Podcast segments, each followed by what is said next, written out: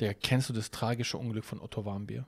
Ja, war ein heftiger Fall. War ja eigentlich, weiß nicht, gefühlt überall in den Medien. Für alle, die es noch nicht wissen, Otto Warmbier war ein US-amerikanischer Student, der eine Touristenreise nach Nordkorea unternommen hat und wurde da verhaftet, weil er angeblich ein Propagandaplakat gestohlen hat. Und da muss man halt auch sagen, ist heilig für die Nordkoreaner, wissen wir ja, ne?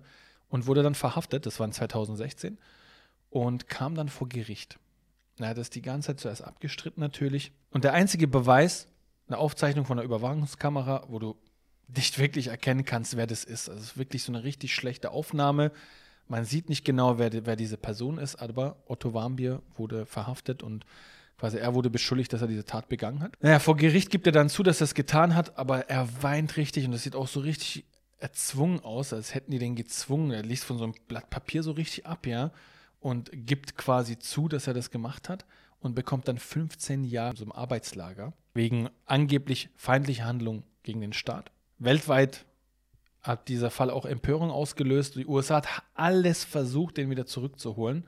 Und er wurde auch tatsächlich 2017 freigelassen. Ganz überraschend. Hat keiner damit gerechnet. Wurde zurücküberführt in die USA.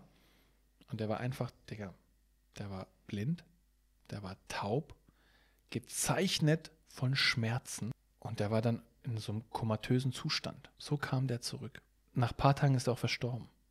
Ja, ist wirklich furchtbar. Also da kann man nur erahnen, was für unsägliches Leid und Folter über ihn gekommen ist, da in diesem Arbeitslager oder wo auch immer, aber auf jeden Fall in Nordkorea. Vor allem weißt du, was Nordkoreas Behörden gesagt haben? Angeblich hatte er eine Botulismus-Infektion gehabt. Und das war schuld daran, dass er in so einem komatösen Zustand jetzt ist. Aber US-Ärzte haben dann festgestellt, dass da ganz andere Sachen passiert sein müssen. Die haben den wahrscheinlich da überkrass gefoltert in Nordkorea.